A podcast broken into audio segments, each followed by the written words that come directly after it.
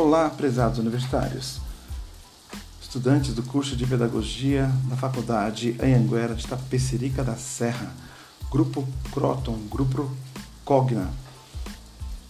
Sejam bem-vindos a essa disciplina de educação formal e não formal. É a nossa aula 3. Eu sou o professor Roberto e vou dar sequência através dessa, desse recurso de tecnologia da informação e comunicação chamado podcast. Sejam bem-vindos e vamos começar. Antes de tudo, uma revisão. É importante lembrar que o acesso ao AVA, ao ambiente virtual de aprendizagem, se faz mais importante do que nunca neste momento de afastamento social. Ou seja, a humanidade né, está na luta contra uma ameaça, uma ameaça chamada coronavírus, todos conhecem, é redundante até de certa forma eu compartilhar esta informação com vocês. Então, aproveitando para melhorar a aprendizagem, participando desse desafio nota máxima, que vai trazer o nada mais nada menos que o benefício da aprendizagem, aumentar o conhecimento. O nosso livro, que é o eixo, que é o pilar né, da nossa disciplina, que vai até o final desse semestre, ele é um livro chamado Educação Formal e Não Formal, na versão de 2017, com os autores Tauana Paiva de Souza Gomes e Diego da Costa Vitorino. Eu vou fazer uma passagem rápida aqui pelos objetivos da disciplina para vocês associarem o tempo todo né, os conteúdos estudados e em relação aos objetivos da disciplina. Então, aprender conceitos que o ajudarão a ser mais tolerante, criativo, comunicativo, conhecedor de culturas e questões sociais que serão possíveis apenas pela capacidade que a própria educação gera nos indivíduos, ou seja, a capacidade de raciocínio crítico para solucionar problemas. Mapear conceitos básicos que envolvem o próprio conceito de educação e suas ramificações nos diversos campos sociais contextualizar as questões políticas e teóricas, compreender a íntima relação entre educação e cultura, refletir sobre o entendimento da idade atual nas cidades, como é que fica a questão da sociabilidade atual no contexto atual desse isolamento social, ok? E os processos educativos por meio das tecnologias da informação e comunicação. Olha só, um dos objetivos da disciplina é esse que eu acabei de ler, e nós estamos fazendo uso de uma ferramenta da tecnologia da informação e comunicação justamente nesse momento que você está ouvindo, por um evento global, né? Então eu vou repetir este objetivo da disciplina: refletir sobre o entendimento da sociabilidade atual nas cidades e os processos educacionais ou educativos por meio das tecnologias da informação e comunicação entender as formas de entrelaçamento, entrelaçamento da educação formal e não formal nos espaços escolares, nos currículos e ainda a atuação dos profissionais da educação não formal. Neste momento, você está ouvindo este áudio, esse áudio aonde? Você está ouvindo esse áudio no espaço formal de educação, no espaço não formal de educação? Sabemos bem diferenciar esses dois termos? Diferenciar esses dois termos também é um dos objetivos dessa disciplina. Reforçar o olhar para o cotidiano escolar, com o principal objetivo de formar profissionais críticos, capazes de pensar a educação com base nos fenômenos atuais.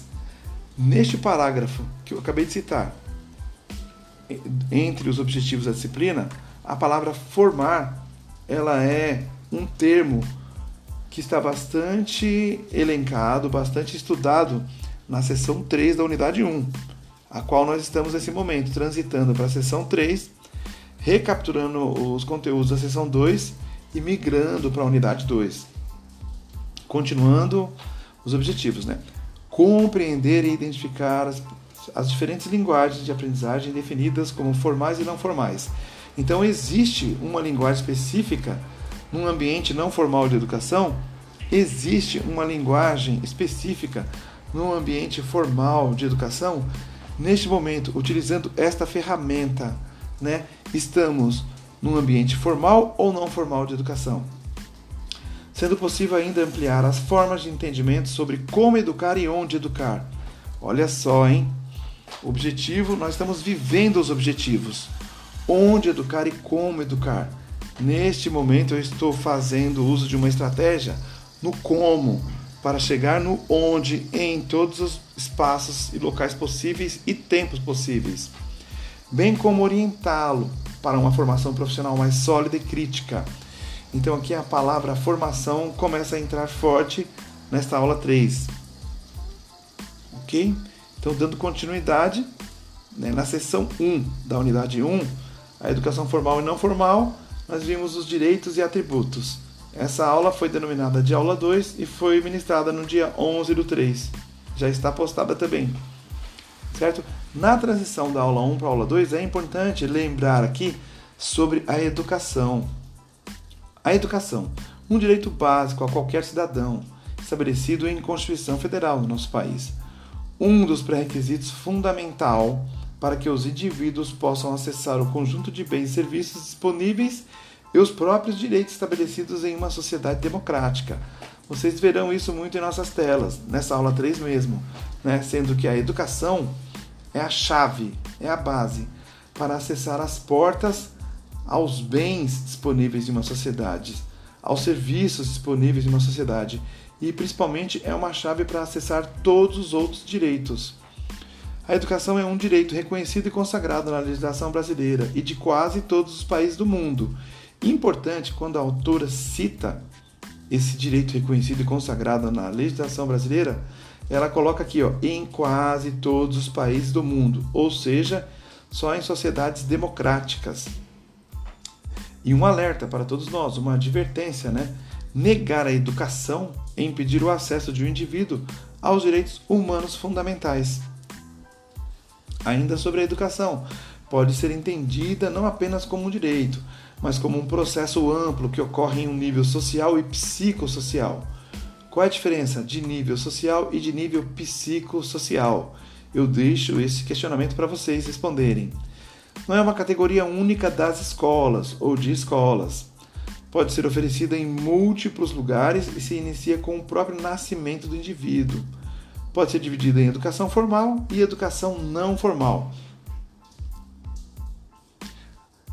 Quando você cita educação formal e não formal, já vem aquela divisão, né? É, intencionalmente didática, de você entender o que é educação formal e o que é educação não formal. Então vamos lá, educação formal.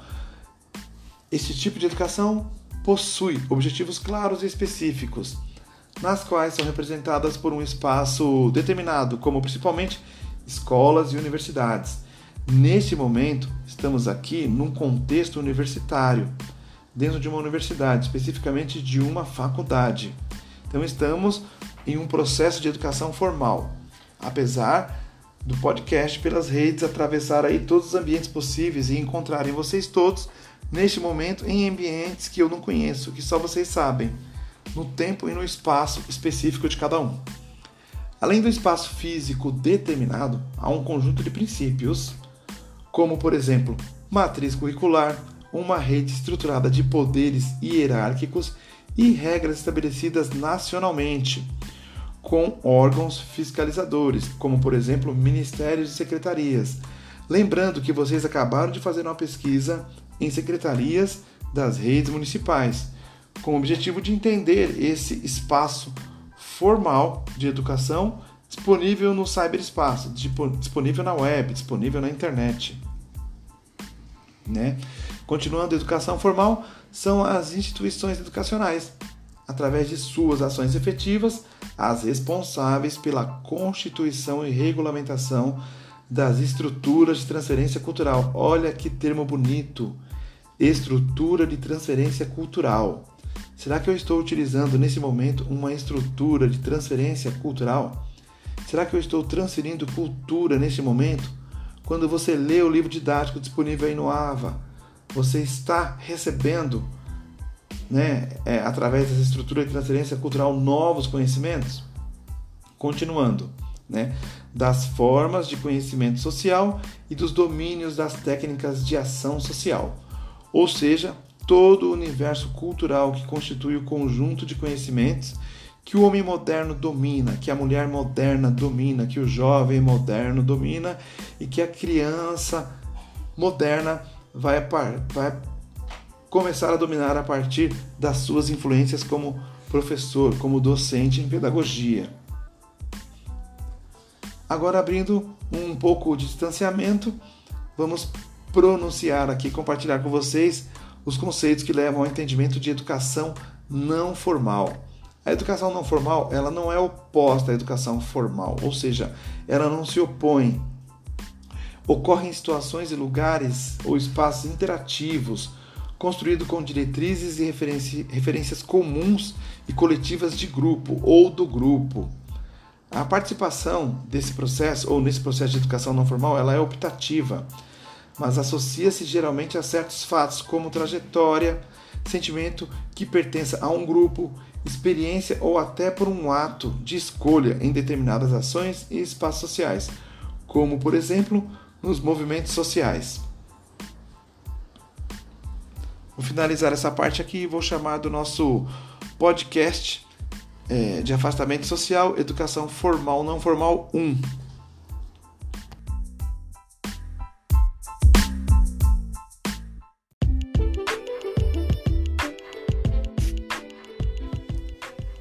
Voltando para nossa aula, aula 3, agora a gente começa a entrar no conteúdo e toda reentrada de uma nova aula eu faço uma retomada da aula anterior, né? Então, é, em uma sociedade democrática, a educação ela é considerada como a chave para acessar, para abrir as portas de bens, né, serviços e direitos dessa sociedade. Mas a autora deixa bem claro que é em uma sociedade democrática.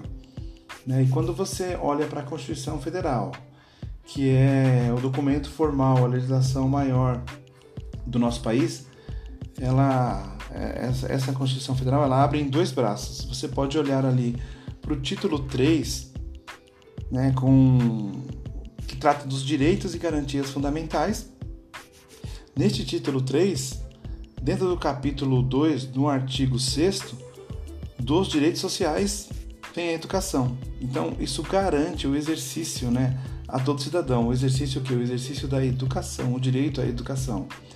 Então, lembrando, no título 2, capítulo 2, artigo 6 dentro do tópico dos direitos sociais, vem a educação, que é o nosso né, fundamento principal aqui. Na mesma Constituição, lá no título 8 da Ordem Social, no capítulo 3, aí vem o artigo 205 e o artigo 206, que destrincha, né, falando do direito à educação e os princípios do ensino. Então é importante vocês saberem disso para se organizarem quando consultarem aí a Constituição Federal. Então lembrando, né, é direito de todos, dever do Estado, dever da família, deve ser promovida e incentivada com a colaboração da sociedade ou de toda a sociedade e visa o pleno desenvolvimento da pessoa, o preparo para o exercício da cidadania e a qualificação para o trabalho. De acordo com Moacir Gadotti, ainda retomando, em 2005 os autores o citaram aqui no livro didático. Né? A educação é um dos requisitos fundamentais para que os indivíduos possam acessar o conjunto de bens e serviços disponíveis na sociedade, né, para que esse cidadão desfrute de outros direitos estabelecidos em uma sociedade democrática, aquilo que eu afirmei lá no primeiro episódio ou nas primeiras aulas, que isso vai ser repetido até o final, né? Por tal fato, a educação é um direito reconhecido e consagrado na legislação brasileira e de quase todos os países do mundo, lembrando, né? E aqui vale ressaltar uma novidade nessa aula 3. No Brasil, o Estatuto da Criança e do Adolescente é um dos documentos que também é referência sobre os direitos educacionais e gerais de todos os indivíduos. Então, os autores citam o ECA, né, o Estatuto da Criança e do Adolescente, e a Convenção dos Direitos da Infância das Nações Unidas, como um dos documentos de referência sobre esta universalidade do no mundo. Né? Então, é importante vocês elencarem isso aí na, nos registros de vocês que os autores, além de citar a Constituição Federal, a LDB, citam o ECA e citam a Convenção dos Direitos da Infância das Nações Unidas. evocando aí a universalidade no mundo a esse direito. Assim, qualquer negação à educação é impedir o acesso de um indivíduo aos direitos humanos fundamentais. Em outras palavras, significa dizer que, sem educação, a condição de cidadão não se efetiva completamente. A educação consiste em um processo aberto e cercado por elementos que interferem e dialogam na interiorização dos conteúdos pelos indivíduos. Dialogam na interiorização dos conteúdos pelos indivíduos. Ela pode assumir formas múltiplas e realizar-se tanto no campo social como nos campos cultural e psicológico do indivíduo.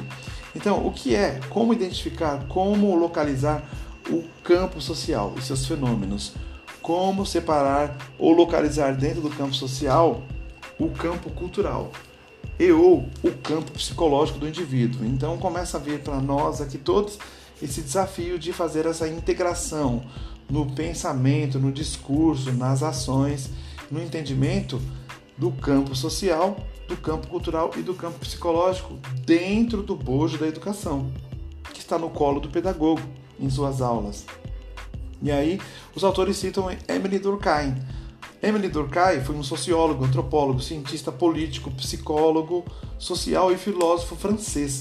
Formalmente, tornou a sociologia uma ciência e, com Karl Marx e Max Weber, é comumente citado como o principal arquiteto da ciência social moderna e pai da sociologia. E a sociologia se apropria do processo educacional em todas as suas dimensões para entender a sociedade e os indivíduos. Né? Nesse sentido, pensar em educação nos faz lembrar o sociólogo Emily Durkheim novamente, especialista nos estudos de educação e sociedade, ao discutir a educação como forma de integrar o indivíduo na sociedade. Segundo a perspectiva desse autor, Durkheim, podemos dizer que a educação ocorre desde o nascimento de cada indivíduo até o último dia de sua vida, citado por ele em 1973. Deixei um vídeo né, que eu pesquisei e localizei aqui na internet e vocês vão ter acesso através do PDF. Né? Eu vou citar uma das frases de Emily Durkheim que, que abre a tela desse vídeo. A construção do ser social feita em boa parte pela educação, é a assimilação pelo indivíduo de uma série de normas e princípios, sejam morais, religiosos, éticos ou de comportamento, e que balizam a conduta do indivíduo num grupo. Que grupo? Grupo sala de aula, o grupo escola, o grupo comunidade, o grupo sociedade. Né? O homem, mais do que formador da sociedade, é um produto dela. O homem, mais do que formador da sociedade é um produto dela. Emily Durkheim, ok? Então, quando vocês virem essa tela, é só clicar em cima que vai abrir o link de acesso a um vídeo. É um vídeo curto, 3 minutos e 17 segundos. Né? Esse vídeo, vídeo eu coloco o crédito ou os créditos dele, citando, né? Ele é uma produção, ele é um texto do professor Vicente Rodrigues da Unicamp. Tem um link para vocês acessarem aqui sobre esse professor, os dados sobre esse professor que ele tirou do artigo escrito por Michele de Almeida Costa no site pedagogia.tripod. Também tem um link para vocês acessarem. Então nunca vamos esquecer dos direitos autorais, do, das citações, né, das referências e dos créditos. E aí tem uma tela que eu abri aqui com o nome, né, Educação Socializa. Este é um processo de adentramento e pertencimento a uma determinada sociedade que ocorre por meio do que chamamos de socialização. Então, nesta tela, nesse momento, nós estamos falando de socialização. Por isso que é importante você abrir o PDF para ler, visualizar né, a preparação da aula e do lado deixa aqui o podcast. Então, socialização é um processo de adentramento e pertencimento a uma determinada sociedade. Isso ocorre por meio da socialização. Esta socialização, para Durkheim, refere-se à maneira como um determinado indivíduo torna-se membro de um grupo ou de uma sociedade e passa a cumprir e exercer os mesmos códigos e regras que, por sua vez, são aprendidos por meio dos processos educativos. Olha só a importância da educação. Então, quando a gente pega aqui o entendimento, a caixinha, o bloco da socialização, o bloco da cultura e coloca no colo da educação, nós estamos aqui valorizando, demonstrando e revelando, né, e revisando a importância do papel do educador, do papel do pedagogo, do papel do professor, do papel da educação formal e não formal. Né? Pense na seguinte analogia, ainda no contexto de, de que educação socializa. Ao nascer, somos um livro em branco que vai sendo escrito com nosso processo de socialização. Lembrando que esse processo de socialização está dentro do bojo da educação, como um processo.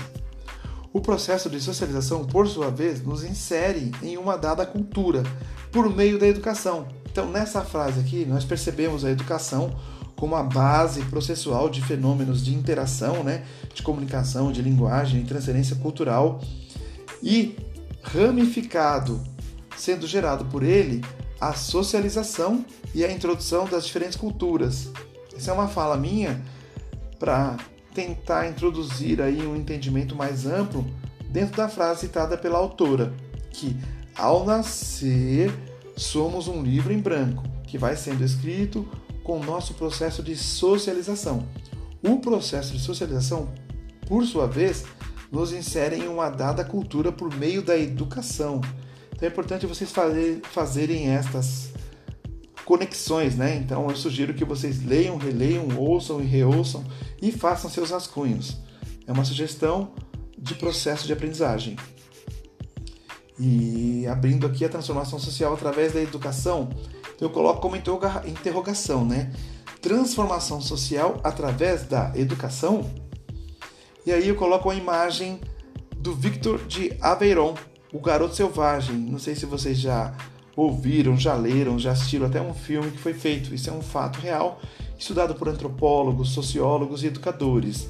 Então tem a imagem dele, uma seta representando o processo de educação que é transformador, e o garoto já que antes era selvagem num contexto social, com seus responsáveis, com seus tutores, vestido de uma forma diferente dentro de uma imagem que evoca a estética de um contexto social moderno. Assim, o ser biológico, por meio do processo educativo, vai se tornando um ser social através da educação, dotado de regras, normas e conteúdos que fazem sentido a um grupo. Que grupo? O grupo família, o grupo sala de aula, o grupo comunidade escolar, o grupo bairro, o grupo. Que grupo? O grupo futebol? Que grupo é este, né? Que o ser biológico, por meio do processo educativo, que processo educativo, formal ou não formal, vai se tornando um ser social, dotado de regras, normas e conteúdos que fazem sentido a um grupo. Nesse sentido, a educação coloca e formata, olha só, hein? Um arquivo digital, um DVD, lembra do disquete? Ou um pendrive, a educação coloca e formata o indivíduo em uma cultura e também o forma para os processos sociais, políticos e culturais. Olha aqui mais um termo importantíssimo, né? Uma construção humana, que é esse termo política, também cai no colo da educação, ou seja, dos educadores, das aulas, do currículo, dos espaços formais e dos espaços não formais. Então eu vou repetir: a educação coloca e formata o indivíduo em uma cultura e também o forma para os processos sociais, políticos e culturais que o acompanharão ao longo da vida. Neste momento, ouvindo esse áudio, estou com dificuldade com essa palavra, ouvindo este áudio, fazendo essas leituras, vocês estão sendo formados? Isso ocorre de duas maneiras. Aquela que consideramos formal, por seu caráter regulamentar, planejado, especializado e intencional qual a intenção, né? Qual a intenção subjacente de tudo, do ouvir, do falar, do ler e de quem emite e de quem recebe. Isso ocorre em duas maneiras: aquela que consideramos formal por seu caráter regulamentar, planejado, especializado e intencional, e um tipo de educação que possui objetivos claros e específicos, nas quais são representadas por um espaço determinado, como principalmente escolas e universidades. Nesse sentido, na sociedade atual, à medida que as relações sociais se tornam mais complexas, a educação passa a ter uma importância cada vez maior. Ou seja, somos todos importantes. Nosso processo, nossa formação são muito importantes, de tal modo que nenhuma coletividade humana dos tempos modernos deixa de lhe reservar um papel importante no rol de suas instituições. Ademais, são as instituições educacionais, com suas ações efetivas, responsáveis pela constituição e regulamentação das estruturas de transferência cultural, das formas de conhecimento social e dos domínios das técnicas de ação social, ou seja, todo o universo cultural que constitui o conjunto de conhecimentos que o homem moderno domina, que a mulher moderna domina. A educação, assim, pode ser entendida não apenas como um direito, mas como um processo amplo que ocorre em um nível social e psicossocial. Outra vez, não é verdade? Então, vai se repetindo não é uma categoria apenas da escola, ela pode ser oferecida em múltiplos lugares e se inicia com o próprio nascimento do indivíduo, ou seja, o bebê ao nascer inicia seu processo de aprendizagem. A partir da socialização, quando sua família irá oferecer para esta pequena criança todos os códigos necessários para ela se tornar membro, parte da sociedade, na qual se viverá. O docente em pedagogia que também é um cidadão. Né? Ele deve ser formado para formar. Então, o que é isto? Ser formado para formar. Você, nesse momento, está sendo formado, você está investindo numa formação. Esse áudio, é, esse substrato chamado PDF, ele está contribuindo para a sua formação enquanto cidadão e enquanto docente em pedagogia. Né? Tudo isso é uma questão educacional. Olha só, você está investindo em educação, uma educação formal, para ser um educador. Mas se você não for uma educação, esse investimento serve no contexto de cidadão. Então, é, nossos autores eles citam um autor né, com o sobrenome Melo, de 1999, e este Melo ele salienta que a formação deve ser compreendida na perspectiva social justamente para que se possa entendê-la e defendê-la como um direito do professor. Vou parar este podcast, esse pedaço aqui, porque nós estamos falando de formação, de educação, mas na perspectiva do direito do professor. Então, qual é a importância da formação para o docente em pedagogia? Para que você seja formado para formar. Isto é uma questão educacional. Então ela entra nesse momento para você refletir como um educando, como um universitário que está se formando em pedagogia e para você também olhar lá na frente como que você vai usar isso para formar seus alunos. A gente encerra essa etapa, ok? Até mais, até a próxima. Então esse é o nosso podcast número 2, sendo encerrado da aula 3. Né? Fizemos um podcast número 1 um, que abre este e mais tarde o podcast número 3 desta mesma aula, aula 3.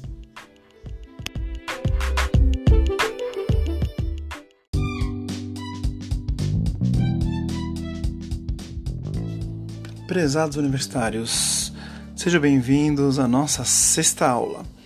Eu sou o professor Roberto, estou trabalhando aqui a disciplina de Ciências Naturais ou Aprendizagem em Ciências Naturais Estamos naquela fase de isolamento social e hoje eu vou apoiar a minha aula né, que eu preparei em PDF. Em separado eu vou enviar para vocês um arquivo em podcast, tá bom? Que acompanha as telas aí da, da nossa sexta aula. Lembrando que nós estamos aqui aproximadamente na página 55 do livro didático, indo até o final aí da sessão 3 da unidade 2, ok? Na última aula nós tivemos como referencial aí de qualidade um vídeo disponibilizado pelo MEC, né, destas é, autoras, a Guiomar Namo de Mello e a Zilene Trigo. Elas são referenciais, trabalharam na Secretaria de Educação do Estado de São Paulo por muito tempo, também no MEC e atualmente prestam serviços como consultoras e assessoras. Ok? E esse vídeo ele trata da BNCC com foco nos anos iniciais e na educação infantil. Então, a última tela, né, ela diz o seguinte: os currículos devem adequar as proposições da Base Nacional Comum Curricular à realidade local, considerando a autonomia dos sistemas ou das redes de ensino e das instituições escolares, como também o contexto e as características dos alunos.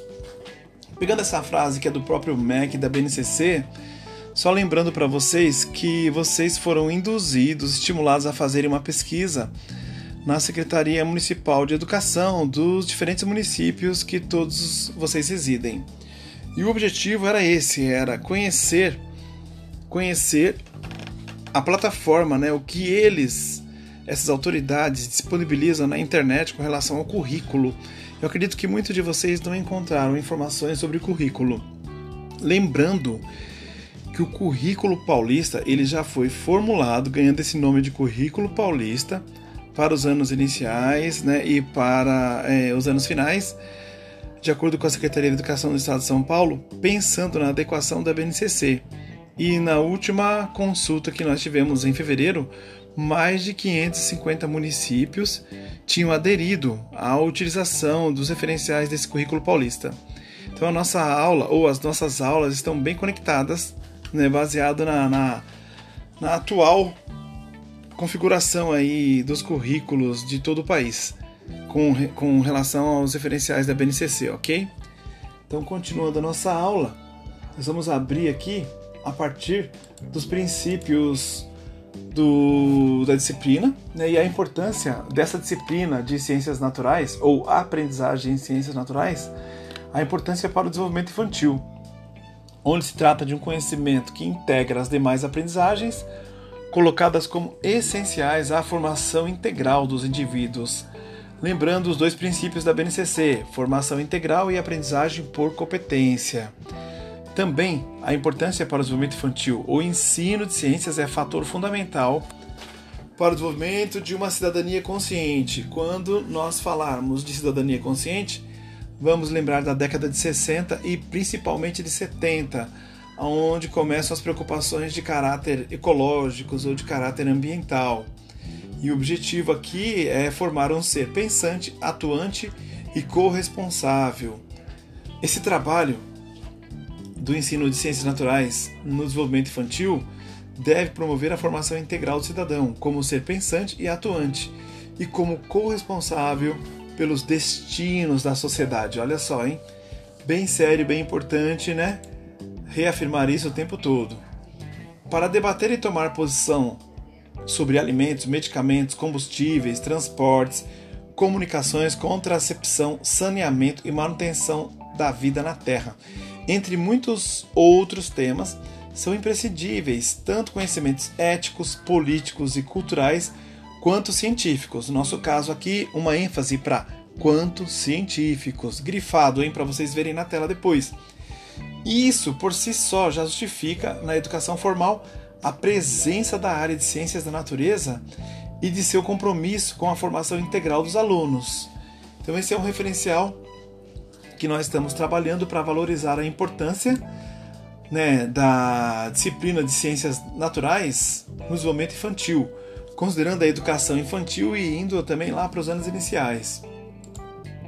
E aí eu apresento uma tela aqui, por exemplo, considerando o alimento, o pão de cada dia. Por exemplo, o pão mesmo baseado em trigo, né? E no entorno desse alimento, que é o pão, nós temos aqui a questão das discussões políticas, éticas e culturais. Por exemplo, saber que o pão é feito principalmente de carboidrato e que o açúcar é uma sacarose. Aí você evoca aqui já o conhecimento científico, pensando na pirâmide alimentar, no próprio trigo e na transformação desse trigo e sempre pensando nos carboidratos, ok? Em que momento, em que idade isso é trabalhado? Como que você localiza isso né, na BNCC, no currículo paulista, nesse momento? Então, isso aqui é uma tela de abertura para introduzir vocês ao currículo paulista, já considerando a BNCC. Lembrando que o currículo paulista foi homologado em 2019. E na próxima tela a gente já faz uma introdução aqui ó, na educação infantil, né? é, afirmando que a aprendizagem e desenvolvimento tem como eixos estruturantes as interações e a brincadeira. Observe que neste momento nós estamos fazendo uma integração do conteúdo do livro didático com esse documento já aprovado que evoca a BNCC, que é o currículo paulista. Então, assim, na educação infantil, a aprendizagem e desenvolvimento tem como eixos estruturantes as interações e a brincadeira. Estamos falando de educação infantil e de BNCC. Eixos que garantem os seguintes direitos de aprendizagem e desenvolvimento, né? Ó, conviver, brincar, participar, explorar, expressar e conhecer-se. Repetindo, eixos que garantem os direitos de conviver, brincar, participar, explorar, expressar e conhecer-se. Então estamos garantindo isso para os nossos alunos. Quando você, olha, olha só, vamos organizar a cabeça aqui. Eu estou falando de dois eixos estruturantes na educação infantil: as interações e as brincadeiras. E associado a isso, partindo disso, estou citando aqui os seis direitos, que é o de conviver, brincar, participar, explorar, expressar e conhecer-se. Isto tudo vai se manifestar nos cinco campos de experiência, que é na verdade a organização curricular conforme a BNCC. E quais são esses cinco campos de experiência? O eu, o outro e o nós, corpo, gestos e movimentos, traços, sons, cores e formas, escuta, fala, pensamento e imaginação, espaços, tempos, quantidades, relações e transformações. Lembrando que nestes cinco campos de experiências nós temos as subdivisões ali: bebês, crianças bem pequenas e crianças pequenas. Lembrando, bebês são é, as crianças, né, os bebês, de 0 a 1 um ano e 6 meses de idade. Crianças bem pequenas, 1 um ano e 7 meses a 3 anos e 11 meses. Crianças pequenas, no intervalo de 4 anos a 5 anos e 11 meses. Então, ó, organizem aí conforme os apontamentos de vocês, conforme vocês registram aí, né, através do áudio, através da leitura do livro didático e através da leitura do, do PDF, os conteúdos que eu resumi e sintetizei no PDF. Então nós temos cinco campos de experiência. Dentro de cada campo de experiência, nós temos aí as três faixas etárias: bebês, crianças bem pequenas e crianças pequenas. Avançando para dar exemplo, Ó, espaços, tempos, quantidades, relações e transformações é chamado de campo de experiência. Ele é o quinto campo de experiência e é o que mais está relacionado com a aprendizagem das ciências naturais. Por exemplo, bebês. Um né, dos objetivos de aprendizagem e desenvolvimento aqui. Ó. Observe que nós não chamamos de habilidades, nós chamamos de objetivos de aprendizagem e desenvolvimento objetivos de aprendizagem e desenvolvimento. Eu vou citar um para os bebês aqui. Explorar relações de causa e efeito na interação com o mundo físico. Olha que engraçado, né?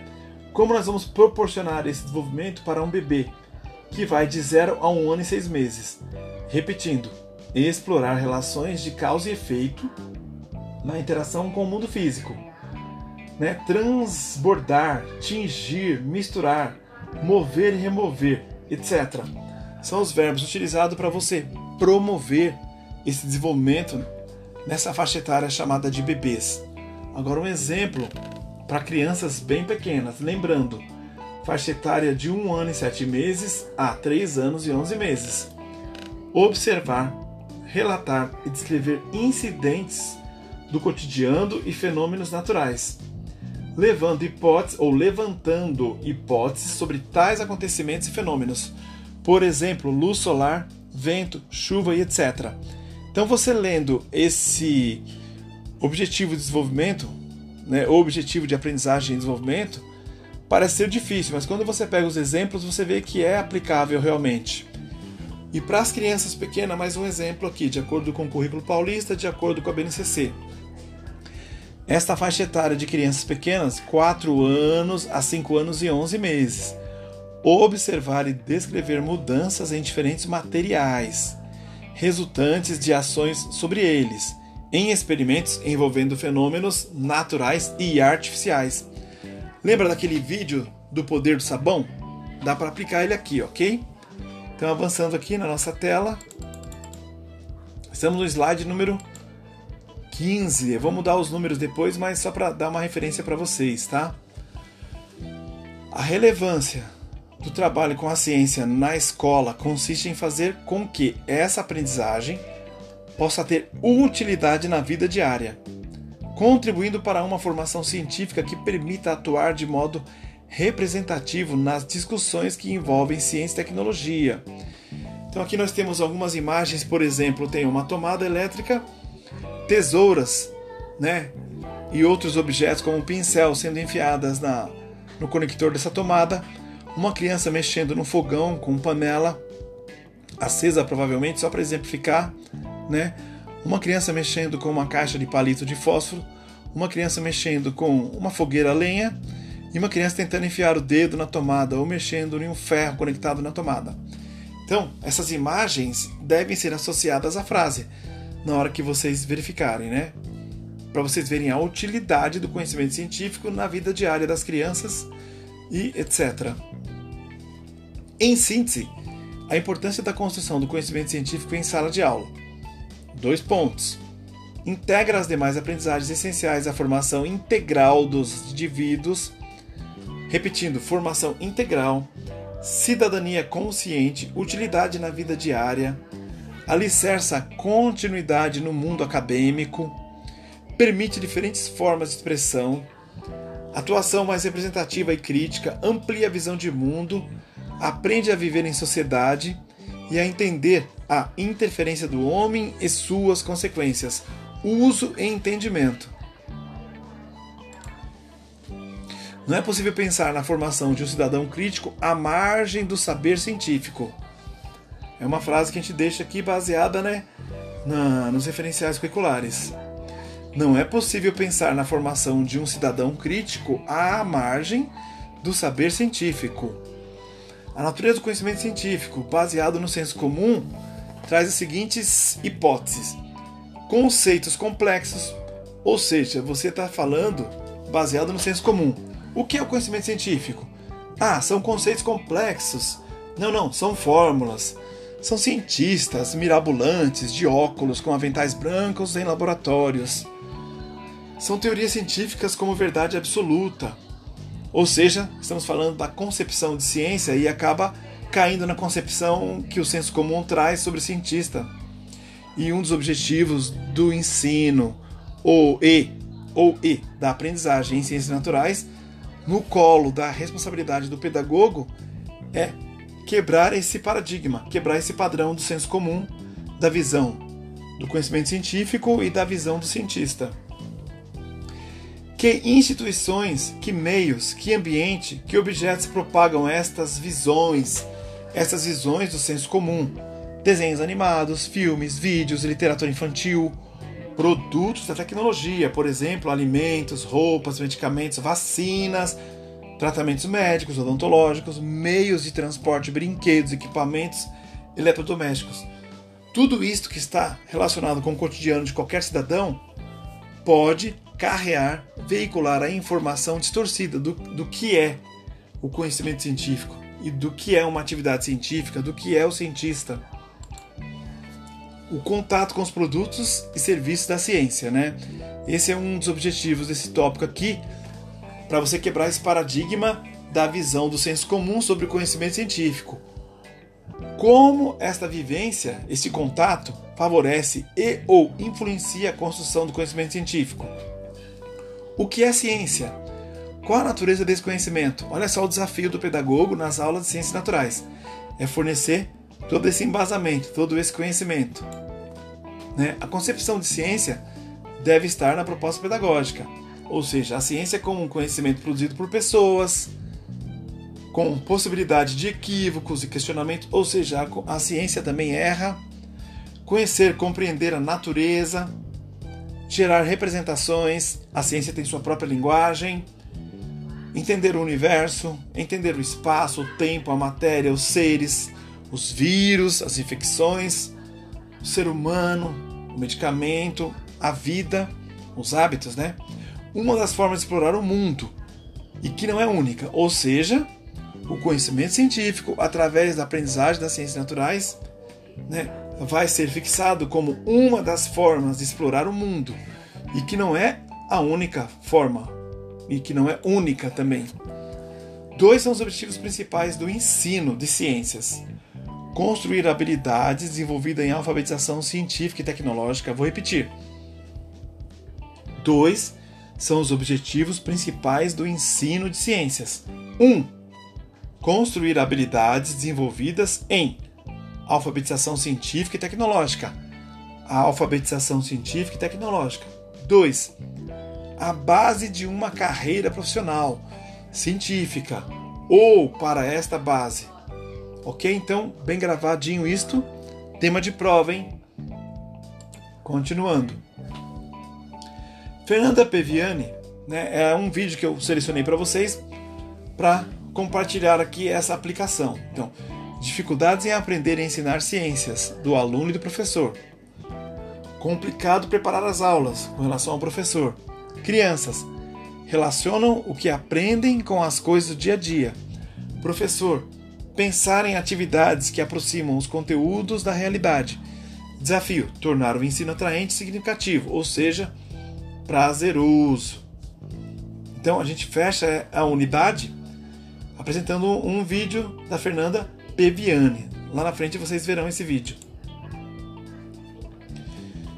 Em 1950, lembrando aqui das influências, né, ó, sobre com a industrialização, o respectivo avanço científico e tecnológico, a crescente propulsão de pesquisa científica com base no ensino de ciências, o movimento positivista, 1960, o projeto de iniciação à ciência do Instituto Brasileiro de Educação de Ciência e Cultura. Lembra do Isaías Hall? Ele faz aniversário esse mês, se não me engano, dia 26.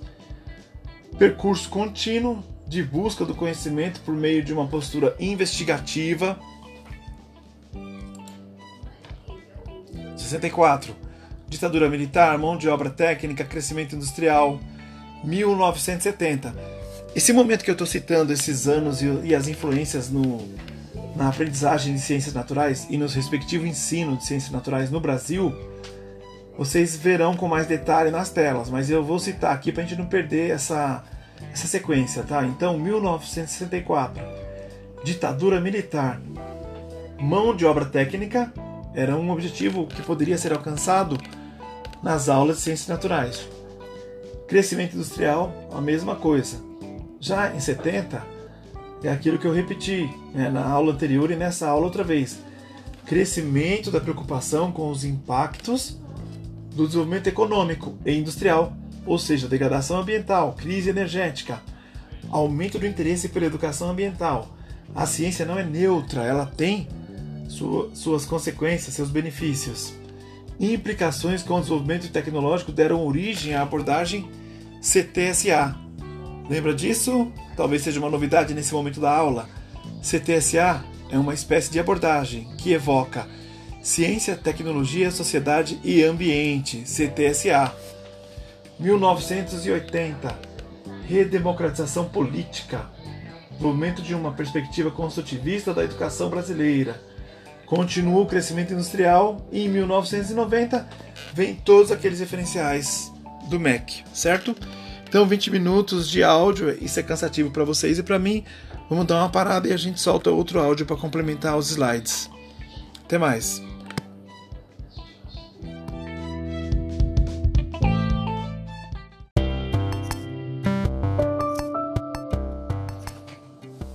Prezados universitários, retornando aqui para o nosso podcast, aula 6, parte B serão dois arquivos tá, de podcast para complementar o PDF dessa nossa aula 6.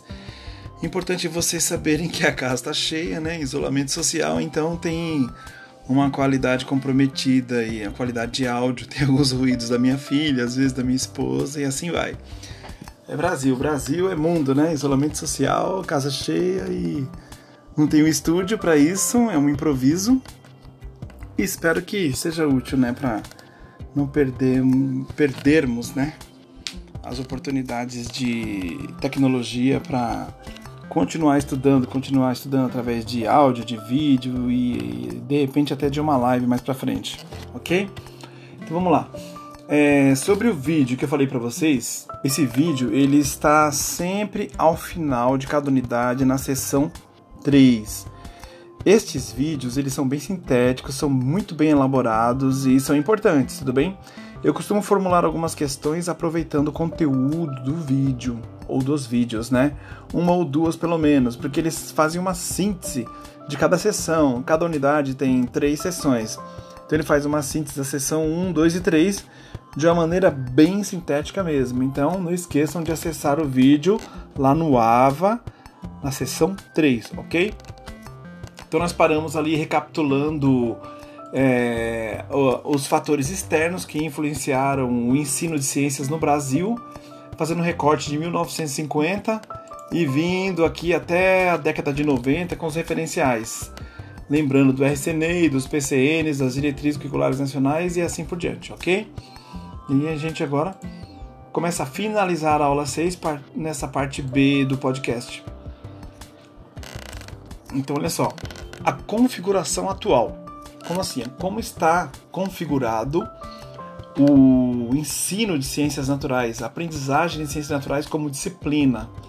Então, os fatores importantes na configuração atual é a tal da cultura maker, ou seja, mão na massa, na sala de aula ou em casa, aprendizagem baseada em resolução de problemas com experimentação, experiências, né? É, o método científico, ou seja, hoje tem uma metodologia através de investigação científica, evocando o protagonismo e a autonomia do aluno. Então, isso é chamado de aprendizagem por investigação. Então, o método científico está bem relacionado com isso. A experimentação propriamente dita e o uso em tudo isto, quando você vai principalmente para a educação pública, de materiais simples.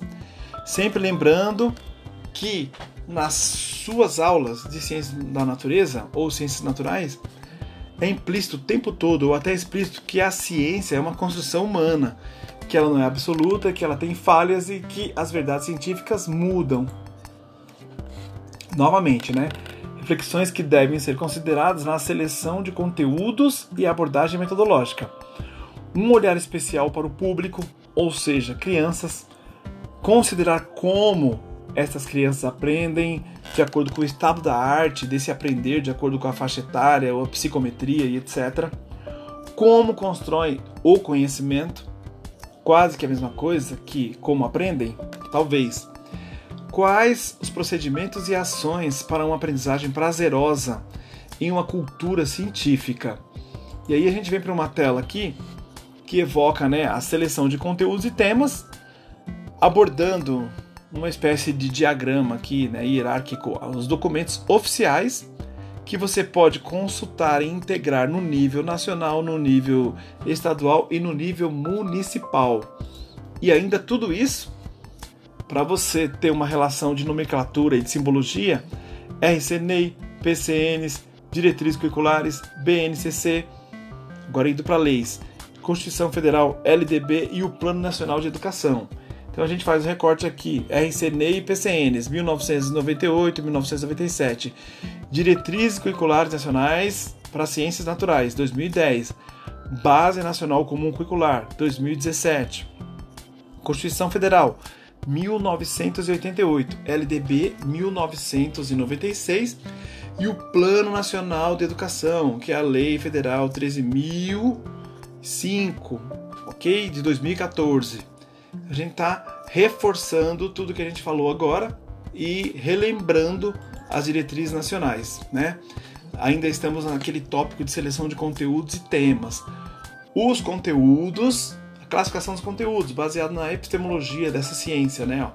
Conceituais, procedimentais e atitudinais.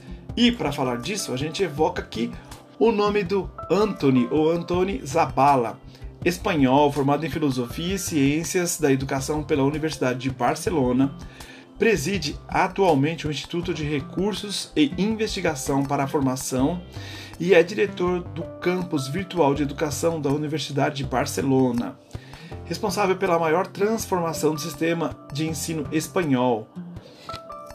Na pós-ditadura de Franco, o educador tornou-se uma referência internacional na educação, por isso estamos citando ele aqui estudioso e mestre dos diferentes aspectos do desenvolvimento curricular e da formação de professores. Então, estou citando Zabala para evocar essa classificação de conteúdos conceituais, procedimentais e atitudinais.